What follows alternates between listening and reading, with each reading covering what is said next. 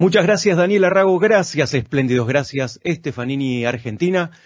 La columna de hoy básicamente está inspirada en estos cambios, en esta ambigüedad en la que estamos viviendo, los cambios permanentes, el, desafío. Todos sabemos que tenemos que cambiar, todos sabemos que tenemos que innovar, sin embargo a veces no es tan fácil. Y para eso, ¿a quién tengo en esta entrevista? Primero lo voy a saludar. ¿Cómo te va, Gustavo? Hola, Diego. Qué placer, qué placer. Placer para mí. Les presento Gustavo Nusenovich. Gustavo es el CEO, el gerente general de Disruptive, una consultora de primer nivel que capacita a las grandes empresas y a los grandes eh, empresarios y referentes de Argentina. Pero Gustavo no solamente trabaja en innovación en esta empresa, en esta consultoría, sino que viene trabajando y desarrollándose en el mundo corporativo como director externo en, diversas instituciones, compañías, mentor en programas de gobierno de la Ciudad de Buenos Aires, bueno, etcétera. Es un fenómeno, un referente, un tipo que admiro y un tipo del que aprendo muchísimo. Así que gracias Gustavo, por estar en Espléndidos. Y quiero empezar con esto, ¿no? El mundo, como dijimos, ambigüedad, cambios.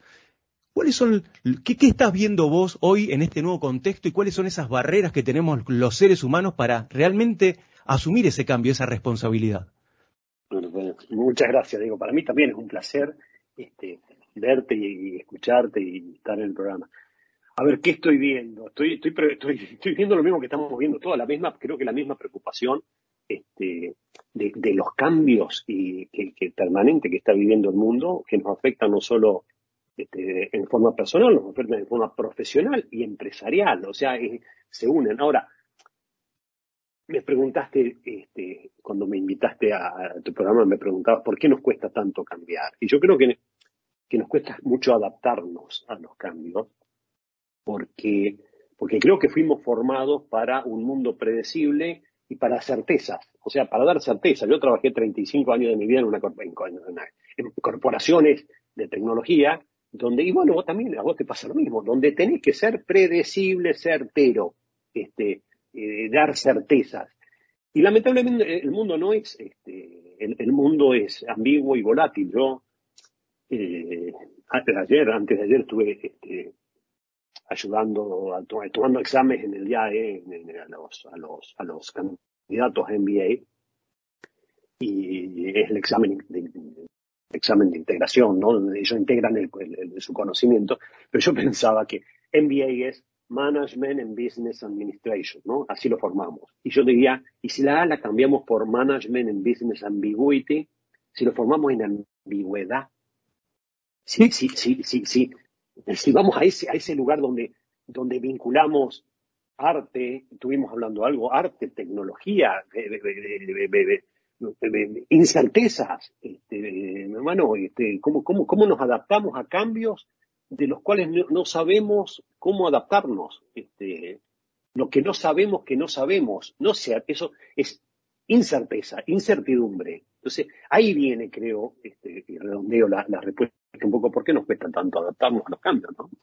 Porque justamente, mira qué, loco esta paradoja, ¿no? La formación te forma, te mete en una cajita, te dice, te, te enseña, te va marcando un camino. Y lo que necesitamos hoy es tal vez una deformación, ¿no? Un, un prepararnos para el desaprendizaje permanente y continuo. Y hay algo que vos hacías eh, mención recién, es esta importancia de integrar en la cabeza de las personas, de los que trabajan en las empresas, pensamientos artísticos, de los, en, el, en la cabeza de los artistas, pensamientos más racionales y metodológicos para, para encontrarle eh, un camino, un, un racional a su forma de hacer negocios ¿Cómo viene esto de la, de la convergencia del conocimiento? ¿Hay que repensar la educación? ¿Hay que repensar a los profesionales? ¿Nos tenemos que repensar hoy?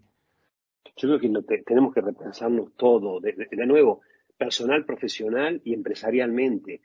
Mira, a mí me encanta Arari, lo sigo a Arari y me parece un pensador extraordinario. Él tiene, él dijo algo que a mí me, me, ayudó mucho porque lo, siento en mí, ¿no? Eh, él dice que, estos cambios están provocando el nacimiento de una nueva clase social los inútiles.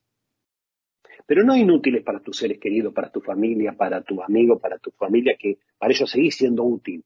Inútiles porque tu set, tu mindset, dejó de estar acoplado con los cambios que, que, que, está teniendo el mundo. Entonces él propone como un nuevo sistema de educación, así como la educación primaria y secundaria es obligatoria, bueno, que te reeduques a los 50, a los 60, que pases por un ciclo de, de, como yo te diría, como un alineado y balanceado, si fuera una gomería, donde te alinean y te balancean para entrar en este mundo, para poder entrar en el futuro. porque si no me imagino un mundo de inútiles trabajando en empresas inútiles. Yo acabo de, viajar, te, conté, porque fui a la Bienal de Venecia, a la Bienal de Arte de Venecia, a eso, a inspirarme, tratar de conectarme con nuevas, eh, a ver qué está pasando en el arte, en el mundo del arte. Tengo la suerte de que mi, mi, mujer es artista, entonces me, me, educa muchísimo. Pero y también aproveché para dar un recorrido por Europa y ver, ¿no? Y, y, veo muchas empresas que son museos, que son museos que se han quedado, que son inútiles. Eh, este, este inútil lo pongo en el contexto de Arari, ¿no? No, no, no quiero ser este, agresivo, pero digo, bueno, aunque lo sea, ¿no? Digo, ¿por qué no nos pensamos así? ¿Cómo, cómo hacemos para mantenernos relevantes? Yo creo que ese es el desafío de este siglo, es la, relevancia que pasa por un país. ¿Cómo un país se mantiene relevante? ¿Cómo una empresa se mantiene relevante? ¿Cómo un profesional se mantiene relevante? ¿Y cómo una persona se mantiene relevante? Mira, algo interesante que decís, mira, contexto ambiguo, nos tenemos que adaptar, nos tenemos que mantener relevantes, como decís vos, lo útil o inútil tiene que ver en el contexto en el que estás, si el contexto demanda otras capacidades y otras habilidades, si uno no se ayorna, cómo eso va cambiando, ¿no? Cómo, cómo eso nos, expone a, la necesidad del cambio, de la urgencia del cambio.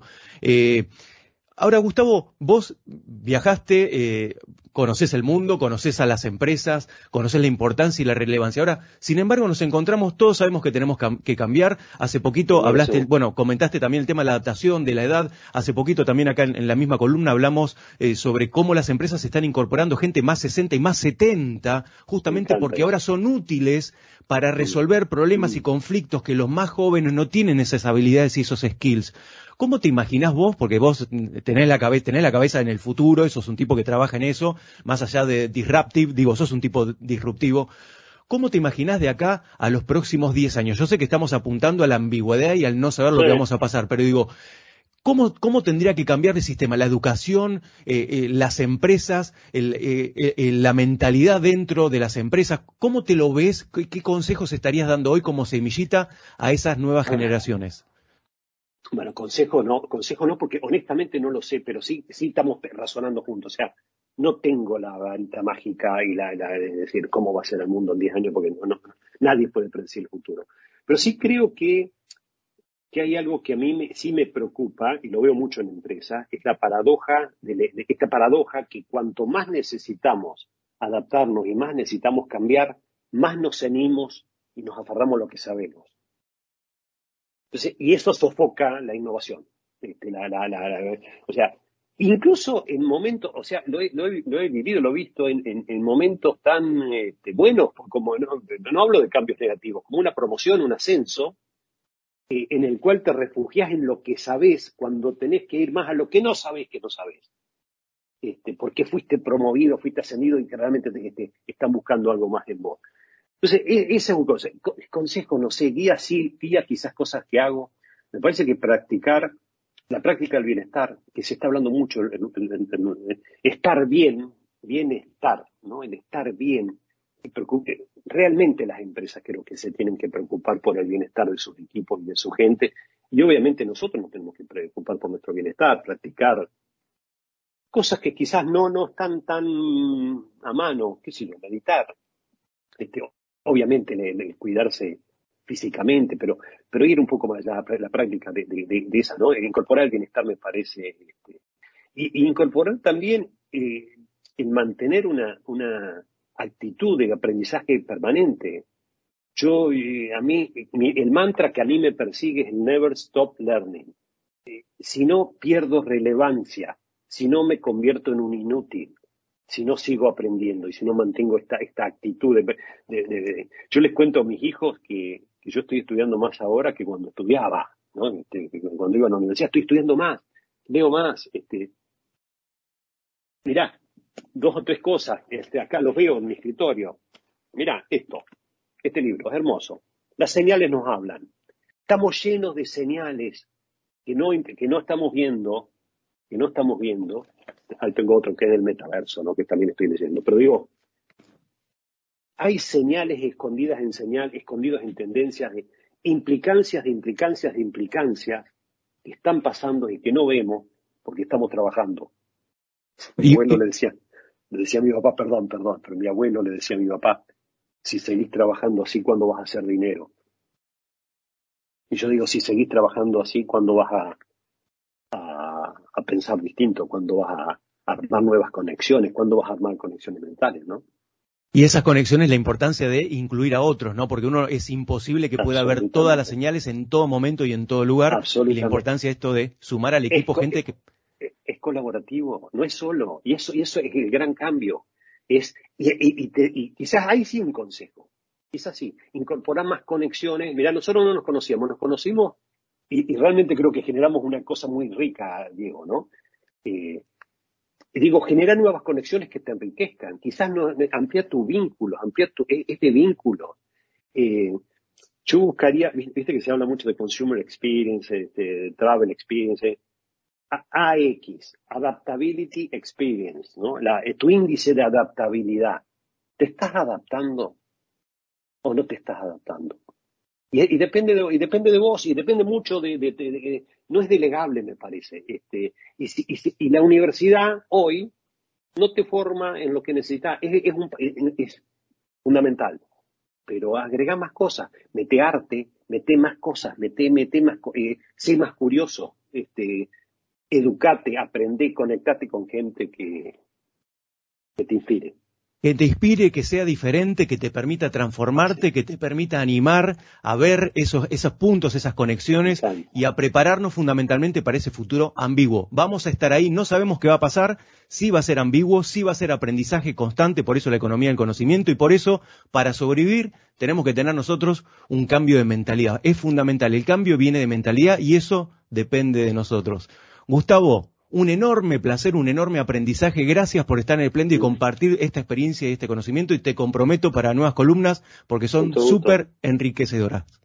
Con todo gusto, te sigo Diego y me encanta lo que escribís y seguimos provocando, seguimos provocando. Creo que la clase empresaria necesitamos provocación para pensar distinto. Eh, hay, hay, hay, hay nuevas formas. Eh, el mundo, mira, el otro día, y cierro con esto, el otro día escuché al presidente de Telefónica decir que no estamos en una era de cambios, estamos en un cambio de era. Cerramos con ese gran concepto. Gracias, Gustavo Nucenovich, por estar en Espléndidos. Un placer. Abrazo, amigo.